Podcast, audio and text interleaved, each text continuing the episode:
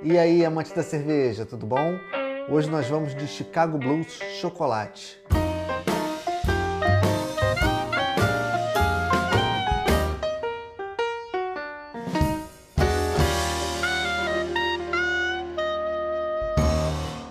Dando prosseguimento a essa série de rótulos do Clube do Malte, hoje nós vamos com essa belezura aqui, que eu acho que é a única das Chicago Blues que até agora eu não provei. Eu já provei edições anteriores de outros anos, é a Chicago Blues Carvalho, Chicago Blues Amburana, mas eu não me lembro de ter provado a chocolate. Eu não sei se é um rótulo novo, que veio exclusivo para esse, esse beer pack desse mês, mas assim, eu sou um apaixonado pela Chicago Blues.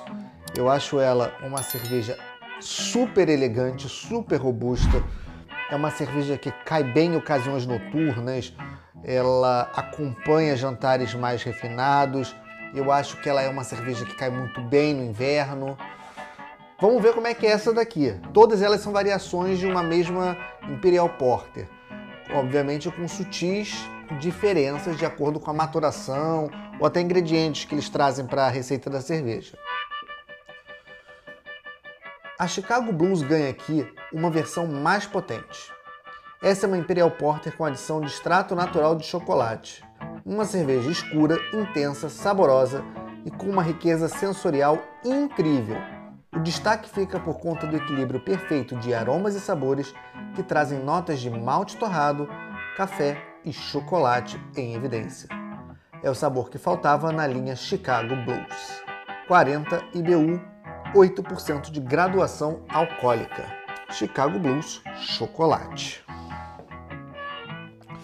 Então, realmente é uma novidade dentro da linha Chicago Blues, do Clube do Malte. É uma, um rótulo próprio, exclusivo do Clube do Malte. E é fácil de encontrar essa Chicago Blues no, no site do e-commerce deles, porque ela não é sazonal, ela é uma cerveja de linha de produção. Eu acho sensacional. Imperial Stout, Imperial Porter, essa pegada imperial de maior teor alcoólico em cervejas que já são naturalmente tem por sua natureza uma característica um pouco mais ousada, mais robusta, com, a, com sabores muito mais em evidência, e ela trazer essa graduação alcoólica, trazendo mais corpo, essas imperiais, tanto da, da Stout quanto da Porter, são dois estilos assim que eu sou fascinado, fascinado. Então vamos pro palco que eu tô curiosíssimo.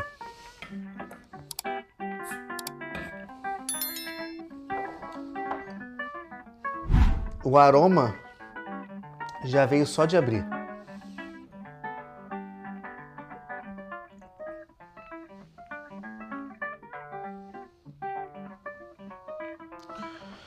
É uma cerveja que já de colocar ela é licorosa, formação de espuma média baixa, natural, é uma espuma bege, bege claro.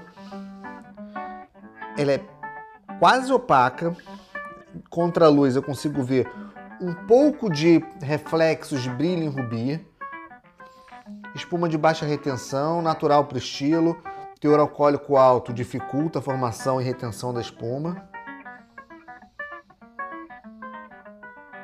Notas de caramelo, café, muito malte torrado, variedades de malte torrado e muito chocolate.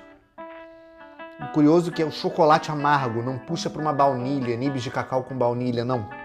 Puxa para um chocolate amargo mesmo. Nossa, quanta complexidade de aromas.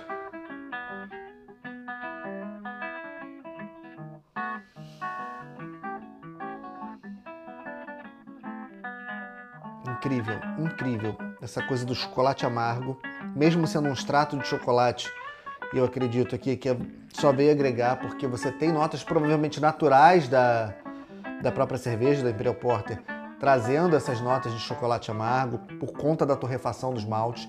E aqui dá para sentir uma grande gama de maltes torrados, como se fosse uma mistura de malte Viena, de caramelo, é, maltes cristais. Você sente essa coisa do malte muito caramelizado, toffee, muito complexa incrível, incrível, incrível.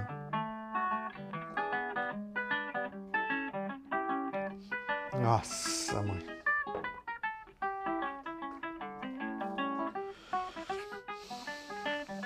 Que cerveja incrível, complexa, robusta, pesada. Aquecimento de boca sutil, mas o álcool está muito bem inserido. A primeira coisa que a gente sente na boca é essa complexidade desses maltes, que tem caramelo, que tem torrado, notas muito perceptíveis de café, mas não um café extra forte, um café bem torrado. Sabe uma linha premium de café torrado na medida certa? Aquele café que você vê o pó é marrom, não é aquele pó preto de café excessivamente tostado, impuro. Não. É como se fosse realmente grãos de café torrados na medida certa. Incrível, incrível.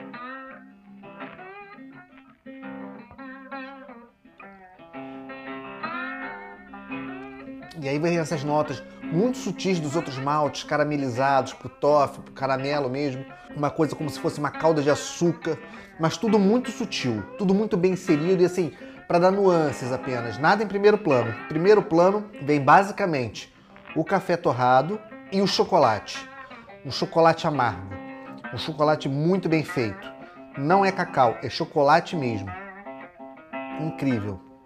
Eu acredito que ela iria harmonizar muito bem com um bom chocolate suíço, um bom chocolate belga, um bom chocolate 70% para cima né, de cacau, porque ela puxa para o chocolate amargo, então eu acho que harmonizar de forma muito complementar, essa é aquela harmonização de complementação de sabores incrível, que cerveja incrível.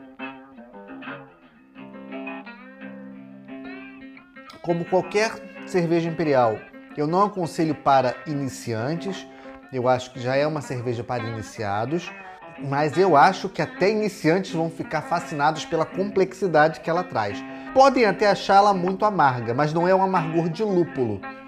É um amargor do torrado, de tostado. E isso pode assustar, porque é um amargor também bem diferente do que a gente está acostumado a encontrar na maioria das cervejas, onde o amargor vem da, da infusão dos lúpulos. Aqui não. Aqui o amargor vem principalmente daquela coisa do queimado, do tostado, para quem não está acostumado, obviamente. Mas todas essas notas que, que combinam de forma tão harmoniosa, esse aroma, o álcool muito bem inserido, ele não é perceptível no sabor, mas ele tem um sutil aquecimento de boca. Talvez se ela tivesse uma graduação alcoólica mais alta, ele fosse mais perceptível. No aroma eu acredito que tem um pouco de álcool. Tem, mas é pouca coisa. Quase imperceptível. Eu só notei porque eu estou buscando isso. Todas as Chicago Blues que eu provei até hoje são fantásticas. Fantásticas, fantásticas, fantásticas. Eu acho que eu vou trazer até mais, buscar, ver se eles têm mais alguma linha de produção e trazer aqui para o canal, porque é fascinante. É uma cerveja muito elegante, é uma cerveja fascinante. Foge da, do lugar comum e traz uma experiência né, de beber cerveja quase como se você estivesse bebendo um bom bourbon ou um whisky, algo nessa linha. Ela é uma bebida muito mais imponente, ela é uma bebida muito mais marcante no sabor dela. Ela não é uma bebida refrescante, tá longe disso. Ela não é uma bebida para praia, para o churrasco, ela está muito distante disso. Ela já é uma bebida para uma ocasião onde o sabor e o paladar dela e a proposta dela, mesmo o peso que ela traz, remetem para uma linha de amadeirado. Isso é outra coisa que tem nela. Ela tem um toque amadeirado. Ela traz para essa linha um pouco mais sofisticada da produção cervejeira. Eu acho isso fascinante nas Imperial Porters, nas Imperial Stouts. É incrível, incrível mesmo. E o Clube do Malte está de parabéns por essa linha Chicago Blues que sempre, em todas as ocasiões, vem literalmente com os dois pés na porta. Saúde.